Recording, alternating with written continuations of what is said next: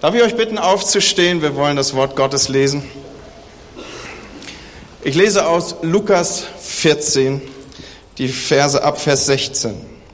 Er aber sprach zu ihm, es war ein Mann, der machte ein großes Abendmahl und lud viele dazu ein. Und er sandte seinen Knecht aus zur Stunde des Mahls, den Geladenen zu sagen, kommt, denn es ist alles bereitet. Und sie fingen nacheinander an, sich zu entschuldigen. Der erste sprach zu ihnen, ich habe einen Acker gekauft und muss hingehen, ihn zu besehen. Ich bitte dich, entschuldige mich. Und der zweite sprach, ich habe fünf gespanne Ochsen gekauft und ich gehe jetzt hin, sie zu besehen. Ich bitte dich, entschuldige mich. Und der dritte sprach, ich habe eine Frau genommen, darum kann ich nicht kommen. Und der Knecht kam zurück und sagte es seinem Herrn. Da wurde der Hausherr zornig und sprach zu seinem Knecht, Geh schnell hinaus auf die Straßen und die Gassen der Stadt und führe die Armen, Verkrüppelten, Blinden und Lahm herein. Und der Knecht sprach, Herr, es ist geschehen, was du befohlen hast, aber es ist immer noch Raum da. Und der Herr sprach zu dem Knecht, dann geh jetzt hinaus auf die Landstraßen, an die Zäune und nötige sie hereinzukommen, dass mein Haus voll werde. Denn ich sage euch, dass keiner der Männer, die eingeladen waren, mein Abendmahl schmecken wird. Und Herr, ich bete an diesem Morgen, dass du kommst, dieses Wort in uns hineinzubrennen es lebendig zu machen für uns, das mitzunehmen, was genau unser Punkt ist, Herr. Danke, dass du heute Morgen an offenen Herzen hier dein Werk tust. Du bist der, der wie kein anderer uns verändern kann. Und ich bete, dass von diesem Morgen Kraft und Veränderung ausgeht in unser Land, dass wir veränderte Menschen sind. Amen. Amen. Ich darf euch bitten, euch wieder hinzusetzen. Ich weiß nicht, ob ihr das noch erinnert. Als ich in der Schule war, ich habe eine relative Kreativität entwickelt, mich zu entschuldigen. Ähm, ich habe versucht, mich gewählt auszudrücken. Anfänglich war es ja so, dass meine Eltern mir Entschuldigungen schreiben mussten. Und ich habe relativ schnell gelernt, die Unterschrift meines Vaters zu, äh, ich glaube, das richtige Wort dafür wäre fälschen. So, also ich habe das bis zur Perfektion beherrscht. Ich habe wirklich tagelang geübt, bis ich so den Schwung raus hatte. Es war relativ übersichtlich, wie mein Vater das gemacht hat. Er war von, äh, er hatte Werkzeug, Werkzeugmacher gelernt, die neigen zu so exakter Schriftführung und exakte Schriftführung kann man eben auch relativ exakt nachmachen. Es ist halt so, dass da äh, das relativ einfach war für mich. Später dann, als ich 18 war, konnte ich natürlich meine Entschuldigungen selber schreiben und ich musste hier und dort doch einen hochkreativen Prozess fahren um äh, die Anzahl der Entschuldigungen so übersichtlich zu gestalten, dass die Lehrer nicht irgendwie den Eindruck bekamen, ich hätte dafür einen Vordruck oder sowas. So, Entschuldigungen sind eine hohe Kunst, so möchte ich sagen. Und auch hier sind wir ja mit hineingenommen in die ein oder andere Entschuldigung. Zentral geht es in unserem Text eigentlich um Entschuldigung. In dieser Geschichte, die Jesus bei einem Essen in gutem Hause erzählt, darf euch das nochmal aufblenden. Er erzählt also die Geschichte eines großen Festmahls, eines Banketts. Dummerweise ist es nur so, dass die Gäste nicht erscheinen. Sie entschuldigen sich mehr oder weniger kreativ. Aber doch ist diese Geschichte so glasklar, dass eigentlich jeder einen leichten Zugang dazu findet. Die Menschen, beziehungsweise ein Mensch, ein Gastgeber in unserem Fall hier, feiert also ein Fest. Wir erfahren nicht warum, aber offensichtlich wird alles von langer Hand vorbereitet. Viele sind eingeladen und sie wissen auch, dass sie eingeladen sind. Schon unheimlich früh ist hier diese Einladung ausgesprochen und mitgeteilt. Ich musste spontan an Heidi Erike denken, als ich das las. Weil es gibt keinen anderen Menschen in unserer Gemeinde, der so frühzeitig Einladung ausspricht. Heidi, du bist klasse an der Stelle. Ich kenne niemanden, der so gut organisiert ist, wenn es um diese Dinge geht. Und äh, jetzt ist es endlich soweit. Viele sind eingeladen. Der Gastgeber hat es früh mitgeteilt, der Saal ist geschmückt, die Tische gedeckt, nur das Beste für die Gäste, so mag das Motto dieses Abends gelautet haben. Der Wein ist gekühlt, die Küche ist entsprechend präpariert und ich weiß nicht, ob ihr das nachzeichnen könnt. Es ist ja noch ein wenig hin bis zum Mittagessen, aber wenn so ein Bratengeruch so durch den Raum zieht, ja so, also ich weiß nicht, wie es euch geht, aber mich ziehen so äh, Fleischstifte äh, magisch an, ja. Ich, ich bin auch jemand, der ganz gut auf Kuchen kann, aber wenn ich ein Steak rieche, dann bin ich doch orientiert auf das Steak zu. So, vielleicht äh, gibt es euch Hilfe, mich einzuordnen an der Stelle. So, die, die, der, der Geruch von frischem Brot liegt in der Luft. Der Gastgeber freut sich, er möchte seine Gäste verwöhnen. Es soll ein wunderbarer Abend werden.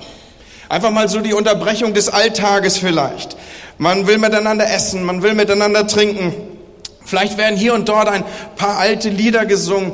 Oder Erwin Kolm hat mir erzählt, wenn so seine Generation zusammenkommt und sie haben einen fantastischen Abend gehabt, sie haben zusammen gegessen, sie haben zusammen getrunken, dann greift vielleicht einer zur Gitarre und man singt auf einmal alte Klemmsche Lieder. Könnt ihr euch ungefähr vorstellen, was sich jetzt für ein Gefühl hier breit macht? Es ist doch klasse, oder? Ich freue mich so für euch, dass ihr dieses miteinander teilen könnt. Und so dürfen wir uns diesen Abend hier vorstellen. Mal wieder mit den Nachbarn reden, mal wieder zusammenkommen. Ein Abend, den sobald keiner vergessen wird, ist hier in Vorbereitung. Und jetzt müssen sie nur noch kommen. Die frühzeitig geladenen, die lieben Freunde, die Nachbarn. Aber sie kommen nicht. Einer nach dem anderen sagt ab. Höflich, aber bestimmt. Nein, du, ich kann jetzt nicht. Ich habe gerade so viel Stress in der Firma. Ich muss einfach dranbleiben, dass Ende des Jahres die Umsätze stimmen. Tut mir total leid, aber du wirst Verständnis haben. Oder du, ich habe mir ein neues MacBook gekauft. Ich muss das in Gang bringen, du, das ist nur noch wenige Tage, dann beginnt das neue Semester. Tut mir leid. Keine, keine Chance. Ich will mich an dieser Stelle einbringen. Oder ich bin gerade frisch verliebt. Uh, Flugzeuge und Schmetterlänge im Bauch, je nachdem, wie stark du es brauchst, was sich darum bewegt. Versteh mich, wir brauchen jetzt Zeit, das ist ein ganz wichtiger Moment, wir müssen jetzt in unsere Beziehung investieren. Oder du, ich habe ein Haus. Oh, ich habe ein Haus. Und die Nachbarn. Und die sind alle schon viel weiter mit ihren Gärten. An diesen Tagen haben alle schon den Herbstschnitt gemacht. Und ich bin der Einzige, der noch nicht mal Rasen gemäht hat. Also das stimmt jetzt wirklich, das ist autobiografisch. Und die gucken und überhaupt und ich muss kacheln im Bad und weißt du, was? Ich habe ein Haus. Und so sagt einer nach dem anderen ab. Und Freunde, sind das irgendwie schlechte Gründe, die die hervorbringen? Ist das irgendwas, was als böse oder unmoralisch zu bezeichnen wäre, etwas, was unchristlich oder niedrig wäre? Ist es falsch, sich um das Geschäft zu kümmern, der Liebe Zeit zu gönnen? Ist es falsch, ein Haus zu bauen oder irgendwie einen neuen Computer zu erobern und ihn auszustatten mit all der Software, die er so braucht? Ist das böse? Ist das schlecht? Ist das unchristlich? Und die Antwort ist nein. Eigentlich nein. In der Geschichte wie Jesus sie hier erzählt, da geht es um Acker, Dinge des alltäglichen Lebens. Es geht um Ochsen, es geht um, um, um, um Ehefrau. Und das bitte nicht in der Reihenfolge verstehen. So, es geht um Liebe, den Acker zu bebauen, die Sehnsucht nach einer Frau ist doch genau das, was schon Adam und Eva mitgegeben wurde, dass sie einander entbrennen sollen, dass sie sich zueinander wenden sollen. Genau das lebe ich doch hier. Das ist doch menschliches Leben, das ist Arbeit, das ist Liebe, das ist Beziehung, das ist Beschäftigung miteinander. Das ist okay. So soll es sein, so darf es bleiben. Wenn ich arbeite, dann will ich das ernst nehmen und wenn ich liebe, dann bedarf der, darf die Liebe der Pflege. So, wo ist das Problem? Und es ist ein Problem, Freunde. Aus zweierlei Gründen, die wir hier in dem Text aufleuchten sehen. Und es steckt so ein bisschen versteckt, zumindest für uns Deutsche, die wir in der deutschen Übersetzung uns herantasten an diese Textstelle. Denn wenn man diesen Vers 18 wörtlich übersetzt, dann heißt es im Griechischen beim ersten Gast, ich habe einen Zwang. Ich stehe unter einem Zwang, den Acker zu besehen. Ich bin wie getrieben, ich stehe unter diesem Zwang. Deswegen, wenn ihr aufschlagt oder die deutschen Übersetzungen miteinander vergleicht, dann findet ihr das dort vielfach mitgegeben mit, ich muss unbedingt hingehen. Luther, glaube ich, sagt, ich muss hingehen, aber Elberfelder und auch die anderen neueren Übersetzungen, die sagen, ich muss unbedingt hingehen und sie nehmen dieses im Griechischen, was sich da abbildet, auf, dass da ein Zwang drin steckt. Ich, ich muss, ich muss es sehen, ich muss diesen Acker besehen. Und was erleben wir denn hier, wie Jesus diese Geschichte erzählt? Was wird deutlich an dieser Art der Betonung? Das Gute wird zum Zwang. Nicht der Mensch hat den Acker, sondern der Acker hat den Mensch. Nicht ich tue Arbeit, die Arbeit führt mich am Gängelband. Ich arbeite nicht, um zu leben, ich lebe, um zu arbeiten. Das ist das, was Jesus hier inhaltlich aufzeigt. Und bei der Beziehungsebene, die Jesus hier im Gleichnis anspricht, ist die Lage nicht viel anders. Hier ist ein starker Fokus auf die Liebe, auf die Beziehung gelegt. Ich erwarte von ihr das Höchste, das Größte. Ich projiziere alles vielleicht auf Mann, Frau, Familie. Mit anderen Worten, ich gebe ihnen gottähnlichen Status, indem ich von ihnen Höchstes erwarte. Dieser arme Mensch, der da irgendwie meine Liebe gewonnen hat, alles ist auf ihn projiziert. Lasst uns einen Moment an der Stelle verharren. Das bedeutet doch, dass das Gute zum Fluch werden kann. Es bedeutet, dass das Leben, das eigentlich in guter Ordnung von Arbeit und Liebe geprägt sein soll, hier an dieser Stelle entgleist, entgleitet. Dann nämlich, wenn es zum Höchsten wird, zu dem, woran ich mein Herz hänge. Und dann verkehrt sich das, was eigentlich Segen sein soll, zu Fluch. Dann führt es zu Zwang und dann bin ich gefangen. Nehmen wir das Beispiel Arbeit nochmal auf. Und ich sage es provokativ und ihr müsst mir auch nicht uneingeschränkt folgen. Für Männer und inzwischen auch für Frauen ist Arbeit zum Höchstwert geworden. Wer nicht erwerbstätig ist, der ist heute nichts mehr.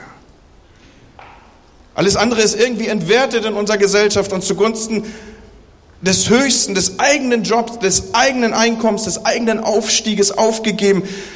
Arbeit als Erwerbstätigkeit wird zum Zwang, wird zum höchsten Gut. Frauen brauchten in den 70er Jahren noch die Erlaubnis von Männern, um überhaupt arbeiten zu gehen, berufstätig zu sein. Gott sei Dank ist das vorbei. Frauen haben aufgeholt, machen heute Karriere und ich finde das klasse. Aber jetzt kippt auch etwas, so beobachte ich das. Aus Freiheit wird Zwang. Wehe, wer sich entscheidet, als Mann oder Frau für die eigenen Kinder da zu sein. Glück und Last der Beziehung zu tragen und dieses anderen nachzuordnen. Wer das tut, Mann oder Frau, muss sich heute rechtfertigen. Ihr könnt beliebige Zeitschriften aufschlagen oder in die Tagespresse hineinschauen. Aus Freiheit wird Zwang. Vergessen haben wir längst, dass Kinder nicht nur Bildung, sondern vor allen Dingen auch Bindung brauchen.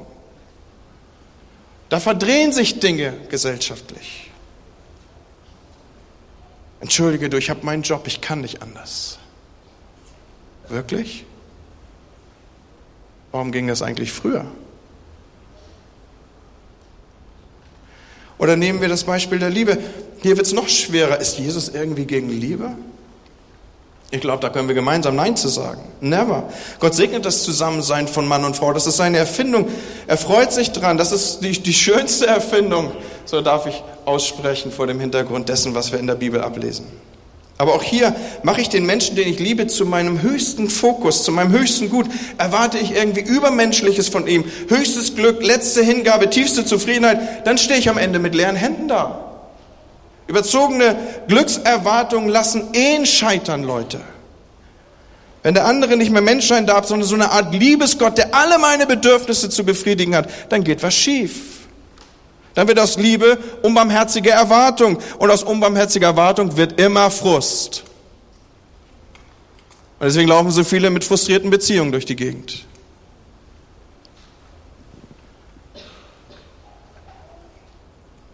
So was und auf was legt Jesus hier seinen Finger? Er sagt, das auch Gute, etwas, was eigentlich auch gut ist, wird zum Ersten. Und das ist ein Problem. Das ist ein richtiges Problem. Das, was eigentlich seinen Platz hinter dem Eigentlichen haben sollte. Das Vorletzte wird zum Ersten, zur letzten Instanz. Ich kann nicht, weil, hey, du musst verstehen, ich habe eine Frau genommen.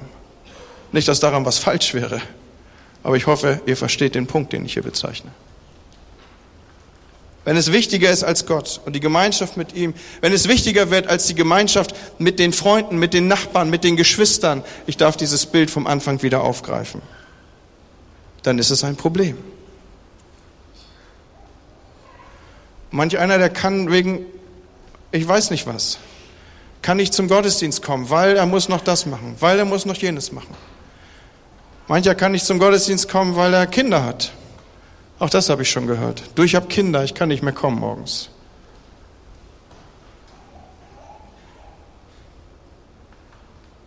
Kommen wir zum zweiten Grund, warum die Antwort ein Problem ist.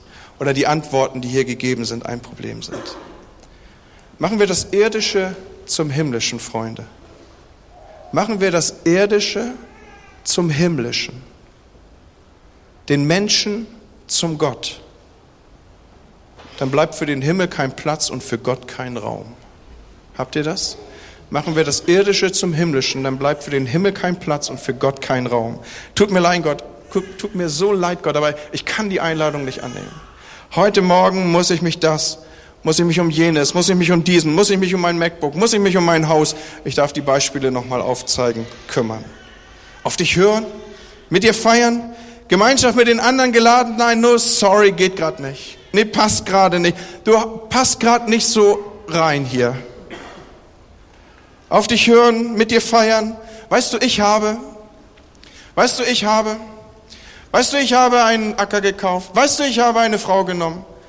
Weißt du, ich habe ein Haus gekauft.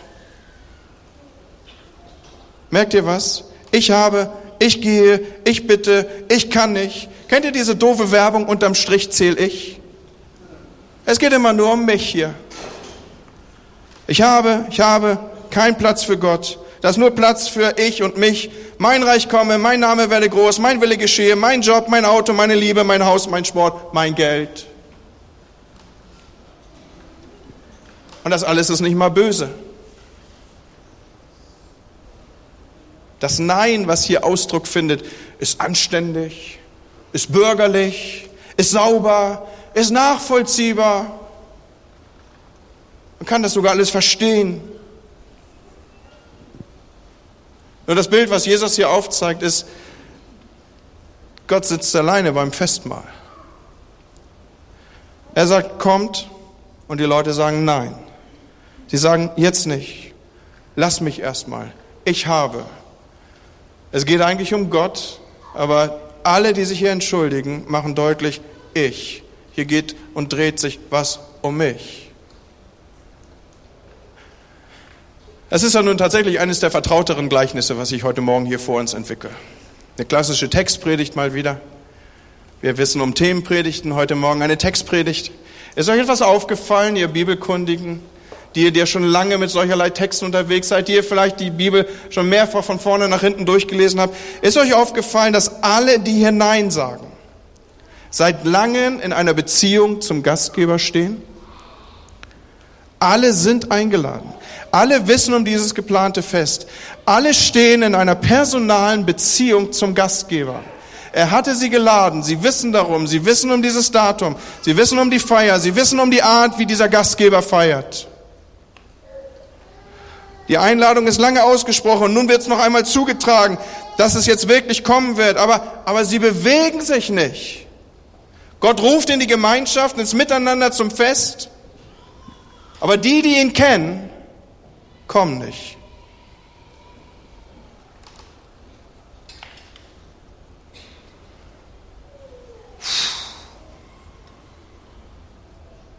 Es gibt bessere Texte, oder? Pastor, wie bist denn da jetzt gelandet?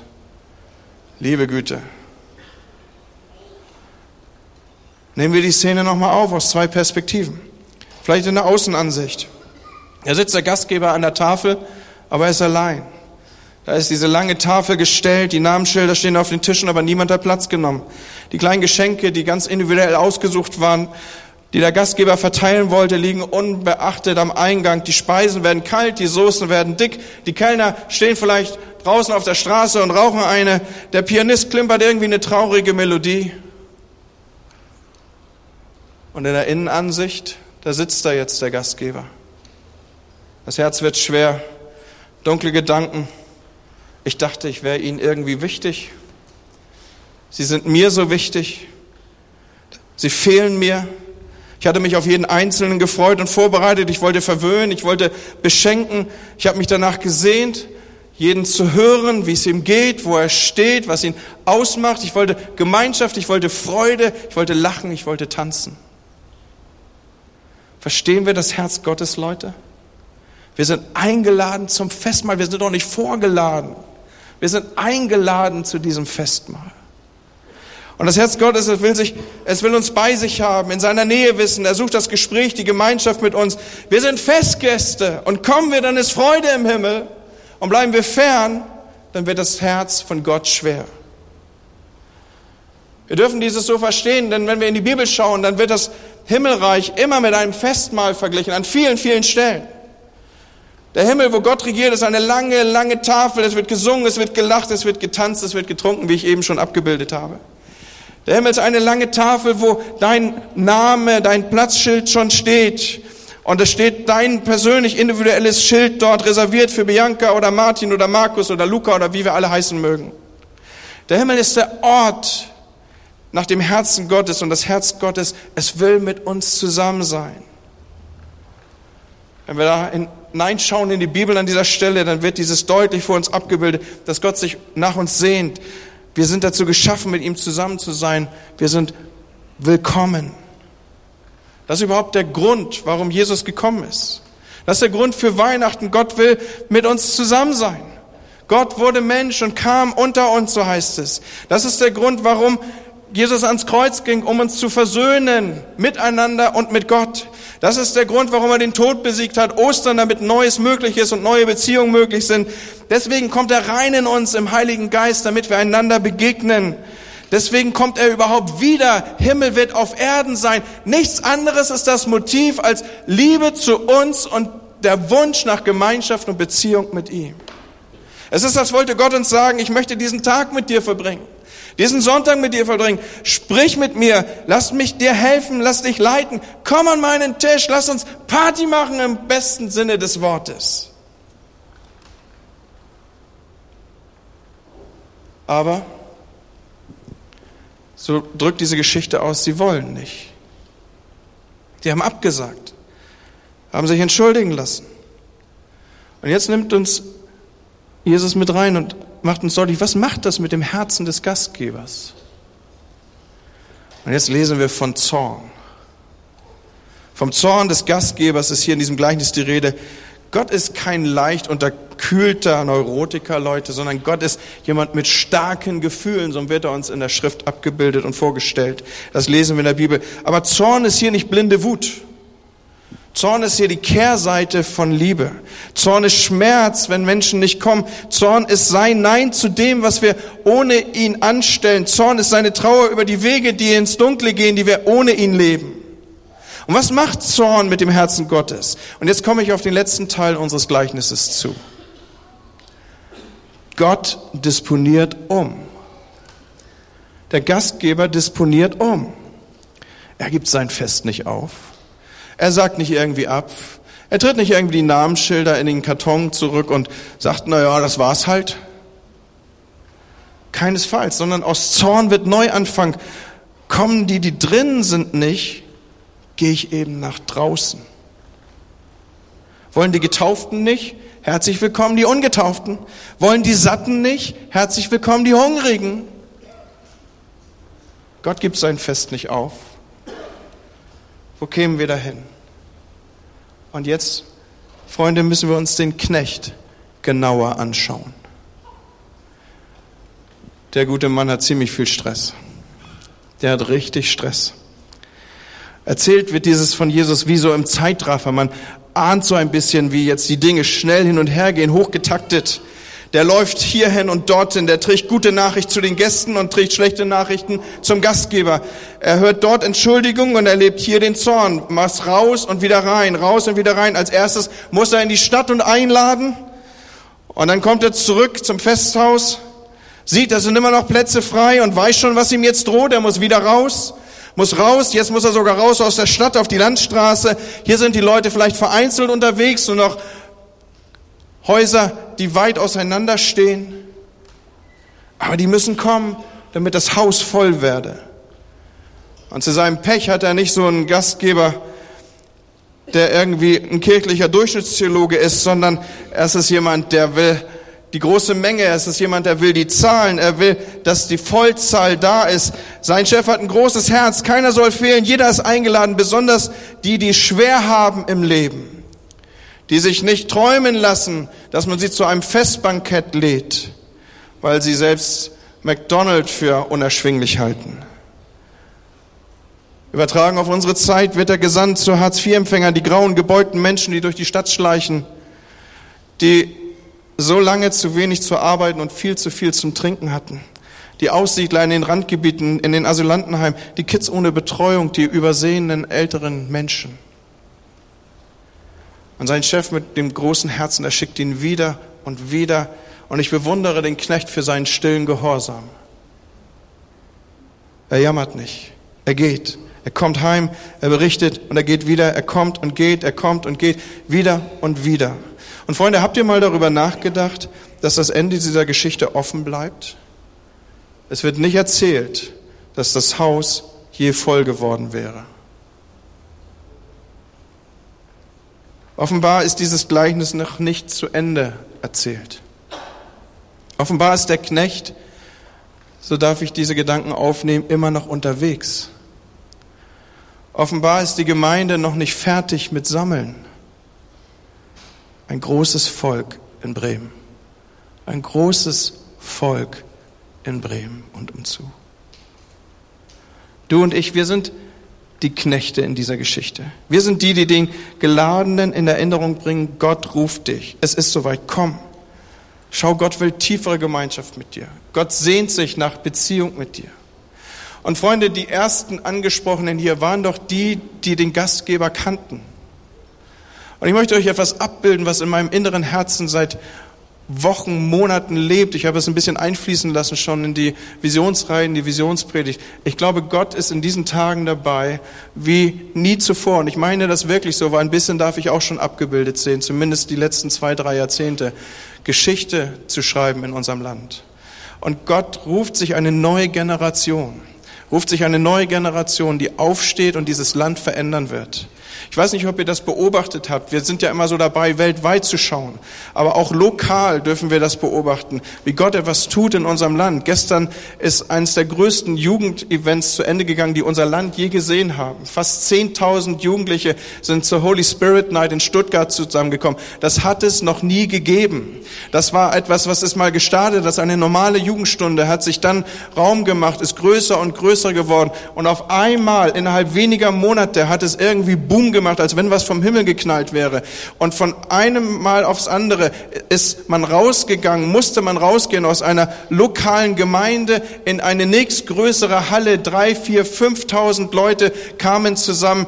Das nächste Mal schon, die nächste Holy Spirit Night hat fast zehntausend Jugendliche zusammengerufen. Leute, wer das nicht sieht, dass Gott etwas macht in unserem Land, eine neue Generation ruft, und ich darf das in Deckung bringen mit vielen, vielen prophetischen Impulsen, die in dieser Richtung aufgegriffen und ausgesprochen sind. Gott ruft etwas Neues und es wäre gut, wenn wir Teil davon wären. Wir sind doch als Ältere nicht zurückgestellt, sondern wir dürfen Cheerleader sein für das Neue, was Gott tut. Und ich sage euch das, was ich vor meinem inneren Auge sehe. Gott wird dieses Haus füllen. Nicht nur einmal, zweimal, mehrfach am Sonntag. Und solange ich lebe, werde ich nicht aufhören, das zu verkündigen, weil ich das in meinem inneren Auge, mit meinem Herzensaugen, mit meinem Geist sehe und spüre. Gott ist dabei, etwas zu tun. Und er ruft uns dabei zu sein. Er geht und sagt, es ist soweit. Komm, mach dich auf, steh auf, die, die ihr lange diese Einladung kennt. Jetzt nicht abwinken und sagen, nee, ich muss gerade meinen Garten machen.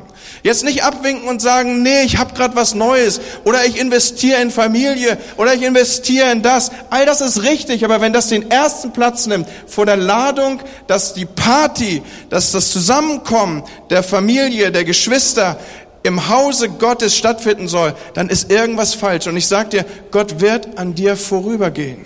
Er wird sagen, wenn nicht du, dann andere. Und das ist harte Botschaft. Und du hast vielleicht lange, lange, lange geglaubt. Du hast lange diese Einladung. Du denkst, die Einladung habe ich in der Tasche. Und Gott sagt, never. Wenn nicht du, wenn die Satten nicht kommen, dann nehme ich die Hungrigen. Wenn die Getauften nicht wollen, dann nehme ich die Ungetauften. Also ich weiß nicht, spürt ihr ungefähr ab, was ich da auch empfinde als Auftrag, uns zu sagen? Leute, es bricht eine neue Zeit an für Gemeinde. Glaubt diesem ganzen Hokuspokus nicht, dass das Zeitalter der Gemeinde verändert ist, dass man sich irgendwie in Kleingruppen sammeln muss, dass man irgendwie Hauskirchen aufmachen muss. Also ein unbiblisches Zeug. Gemeinde kommt zusammen und bildet in kraftvoller Weise den Leib Christi ab. Und je mehr kommen, desto kraftvoller, desto relevanter, desto stärker ist er für eine Stadt. Und bilden wir uns doch nicht ein, wir mit unseren vier, 500 Leuten wären eine große Gemeinde. Das ist Nonsens. Schon im Alten Testament sehen wir große Zusammenkünfte des Volkes Gottes. Dann neutestamentliche Gemeinde. Ephesus, man geht davon aus, eine Gemeinde mit fast 30.000 Mitgliedern.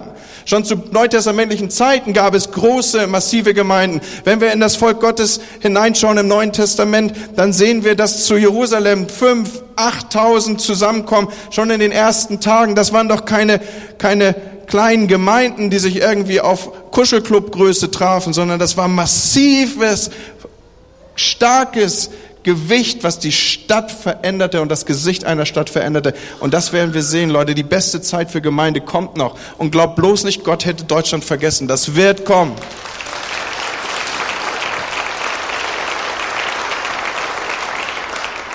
Und du und ich, wir entscheiden mit unserer Entscheidung, ob wir dabei sind, ob wir uns rufen lassen in diesem Moment. Und ich, ich darf euch nochmal einfach bitten, nimmt den Heiligen Geist mal als Ratgeber, fragt ihn, Gott, passiert da was? Geht da gerade was? Verändert sich die geistliche Situation in unserem Land? Und wenn du Ohren hast zu hören, dann wirst du hören, dass genau das passiert. Fragt unsere Propheten, die hier eine sensible Art haben, Gottes Stimme zu hören. Sie werden dir genau das bestätigen. Schau weltweit hinein in das, was Gott tut. Schau in die prophetischen Dinge, die Gott über Deutschland gesagt hat. Da ist etwas in Gange. Und die Wolke ist schon sichtbar und sie wird kommen. Und pass auf, dass du nicht erwischt wirst und nass wirst. Der Regen Gottes, der Spätregen wird kommen. Auch hier in Bremen. So Gott will volle Tische. Der Gastgeber will volle Tische. Er möchte uns möglichst alle am Tisch. Und er ist so ein bisschen Afrikaner an der Stelle, ja. Also bei uns in Deutschland ist es ja so, dass wenn es 10 Uhr ist, dann beginnt der Gottesdienst, ja. In Afrika ist es so, Gottesdienst wird gefeiert, wenn alle da sind. Und genauso ist jeder Gastgeber offensichtlich unterwegs. Wenn alle da sind, dann geht es los. Himmel ist, wenn alle zusammengekommen sind. Himmel ist, wenn die Plätze an der Festtafel nicht mehr verwaist sind. Und der Knecht in der Stadt und in den Straßen, das sind wir. Und das ist der Grund, warum es uns gibt. Warum wir unterwegs sind. Zu denen gesandt, die noch nicht da sind und warum wir alle Fantasie, alle Kreativität, allen Einsatz bringen, damit Menschen an der Festtafel Platz nehmen. Und meine Frage zum Schluss ist einfach die, wen wirst du mitnehmen zu dem Fest Gottes? Wisst ihr, Gemeinde, das spielen wir doch nicht. Wir sind doch nicht hier zusammen, um uns gegenseitig zu beweihräuchern. Wir sind doch nicht hier zusammen, um uns gegenseitig auf die Schultern zu klopfen. Sondern Gemeinde, wenn das Volk Gottes zusammenkommt, das soll die Manifestation der Kraft Gottes sein. Das ist ein Ort, an dem Menschen gesund werden. Hier bringst du Leute mit, die selber nicht mehr können. Hier schleppst du Leute rein, die Jesus noch nicht kennen. Und ich wünschte, dass wir mehr und mehr dahin kommen und wir werden es sehen, dass die Kraft Gottes hier so wirksam ist, dass Menschen auf ihre Knie fallen und sagen, hier ist Gott. Und du bist Teil davon. Du gestaltest das mit. Du kommst hierher und sagst, Gott, ich lasse dich nicht, du segnest uns denn. Du tust dem Himmelreich Gewalt an, du ziehst es runter mit deinen Gebeten und du sagst, hier soll sich die Wolke der Herrlichkeit Gottes lagern. Und meine Frage ist deswegen, wen bringst du mit zu der Feier des Gottesdienstes? Sonntag ist der beste Tag der Woche. Das absolute Highlight. Wir lieben Sonntage. Wir lieben Sonntage. Es ist und ich werde nicht müde, das zu sagen, wenn ich hier morgens mit den Mitarbeitern stehe und bete, 20 nach 9, du kannst Teil dieses Mitarbeiterteams sein. Komm einfach dazu. Wir beten hier, dass Gott sich bewegt. Und wir sagen, das Beste ist der Sonntag, der Höhepunkt der Woche. Hier wirkt Gott. Und meine Frage ist, wen bringst du mit zu dieser Party? Wen schleppst du an? Wo bist du Knecht, der sagt, komm mit? Und du siehst die Stühle hier und sagst, nächsten Sonntag soll hier mein Arbeitskollege sitzen. Nächsten Sonntag soll hier mein Nachbar sitzen. Nächsten Sonntag soll hier jemand sitzen, der lange schon zu meiner Familie gehört, aber der Jesus nicht kennt. Und du nervst deinen Mann und sagst, komm mit. Und du sagst zu deiner Frau, komm, wir gehen und feiern Gott im Gottesdienst.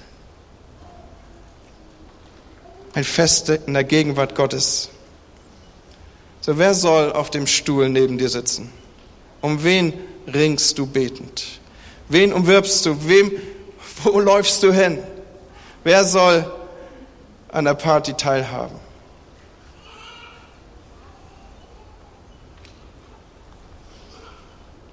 Das ist die Frage. Und jetzt pass auf. Es kann gefährlich sein, wenn man jetzt Amen sagt. Weil Amen heißt bekanntlicherweise, so soll es sein. Und wenn du dazu dein Amen sprichst, dann bist du die Erhörung deiner eigenen Gebete.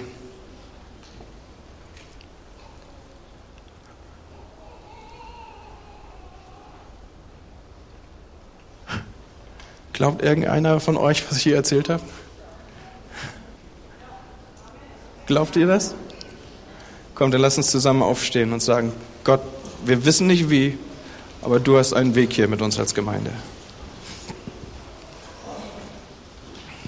Vater im Himmel, ich danke dir, dass wir dein Volk sind, geladen von dir, an diesem Festmahl teilzunehmen, zusammen mit vielen anderen, die du aus allen Nationen und ethischen Gruppen zusammenrufen wirst, dass wir dich anbeten und miteinander und aneinander Freude haben. Vater, ich danke dir, dass dieses Haus ein Festhaus Gottes ist, dass du der Einladende bist und dass diese Kirche voll sein wird, pulsieren von Menschen, die hier aus und eingehen und die dich anbeten und preisen und Freude an dir und miteinander haben. Vater, ich bete, dass das wahr wird. Ich bete, dass du das tief in unsere Herzen absenkst, dass wir Knechte sind, zu rufen, zu gehen in die Stadt und über die Stadtgrenzen hinaus, zu sagen, kommt, Gott will euch, Gott braucht euch, Gott sucht euch, er will Gemeinschaft mit euch. Vater, ich bete, dass du durch deinen Heiligen Geist heute Morgen etwas tief in uns absenkst, wie ein Stempel, der sich in uns abbildet, sodass wir das nie wieder vergessen. Wir sind Botschafter an Christi Stadt. Wir rufen und wir werden nicht müde zu sagen, kommt und lasst euch versöhnen mit Gott. Lasst uns feiern. Und Herr, die wir dich kennen, Lass uns nicht zu denen gehören, die am Ende draußen sind. Die, die wir dich kennen, lass uns nicht zu denen gehören, die am Ende die beste Entschuldigung dieser Welt gefunden haben. Vater, sondern lass die Hauptsache die Hauptsache sein für uns. Du bist uns das Haupt. Du bist der, auf den wir hören. Du bist der Einladende, du bist der Gastgeber, du bist unser Gott. Und wenn du rufst, dann wollen wir kommen und wollen nicht zurückbleiben. Vater, ich bete das für unsere Gemeinschaft. Ich bete das für diese Kirche. Ich bete das für mein Leben, für diese Leiterschaft der Gemeinde und für jeden Einzelnen, dass du kommst und uns ein Gespür haben lässt für das, was geistlich geht in unserem Land und für das, was du uns sagst hier, Heiliger Geist. Wer Ohren hat zu hören, der höre. Und ich möchte fragen, ist jemand hier heute Morgen, der Jesus nicht kennt? Der sagt, ich bin überhaupt nicht sicher, ob ich eingeladen bin, ob ich überhaupt Platz nehmen darf an dieser Tafel. Vielleicht bist du jemand, der sich als nicht würdig erlebt, der sagt, darf ich da überhaupt hin?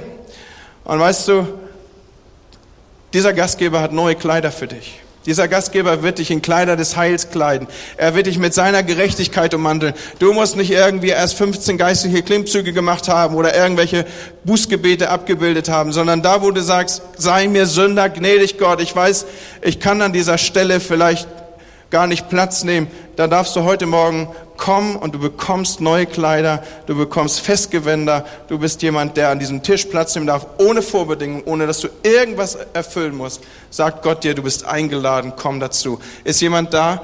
Dankeschön, ich sehe da eine Hand. Vielen, vielen Dank. Ist noch jemand hier, der heute Morgen sagt, ich will mein Leben Jesus geben, ich will Kleider des Heils, ich will teilhaben, ich will sitzen an diesem Tisch. Vielen Dank, Gott segne dich. Ist noch jemand da? Ich frage noch ein drittes Mal. Ist jemand da, der heute Morgen sagt, genau da will ich meinen Platz haben. An der Tafel von Gott, feiern mit ihm, neue Kleider, gerecht gemacht in Gott und Party mit meinen Geschwistern. Ist jemand da? Ich frage noch einmal. Vielen Dank. Gott segne dich. Dankeschön. Wir wollen das gleich festmachen. Ich lade euch gleich ein, zu mir nach vorne zu kommen, dass wir einfach das miteinander feiern. Und Gemeinde, wenn Leute sich bekehren, dann ist Party im Himmel. Und dann feiern wir das als Gemeinde. Dann ist das absolut stark. Halleluja. Gott ist total gut. Lasst uns uns unter den Segen unseres Gottes stellen. Vater im Himmel, ich danke dir für diesen Tag. Ich danke dir für diesen Morgen, für diesen Gottesdienst, für deine Gegenwart, für deinen Heiligen Geist, der unter uns wirkt, Herr. Ich danke dir dafür, dass Menschen ihr Herz für dich aufmachen. Ich danke dir, Heiliger Geist, dass du der Bote Gottes bist, der bei den Menschen ankommt, der an die Herzenstüren klopft und der Gottes Wort wirklich in ihr Herz fallen lässt. Dank sei dir dafür, Herr. Und so bete ich, dass du uns segnest, dass du uns begleitest in der kommenden Woche, dass dein Segen um uns ist, dass dein Schutz über uns bleibt. Herr, und ich bete, dass diese Worte in unserem Herzen Frucht bringen, dass wir rausgehen, dass wir gerne rausgehen. Dass du uns erinnerst, Jesus, dass du nicht von uns möchtest, dass wir Menschen sind, die sagen, ja, weiß ich alles, das reicht mir, sondern dass du uns zu, aus zu solchen Booten machst, dass wir gerne teilnehmen, dass wir selber diejenigen sind, die wissen, dass sie nichts zu bringen haben, sondern auf deine Gnade angewiesen sind, auf deine weißen Kleider, die wir geschenkt bekommen, dass wir gerne mit dir feiern wollen. So segne uns der lebendige Gott in der kommenden Woche. Amen. Amen.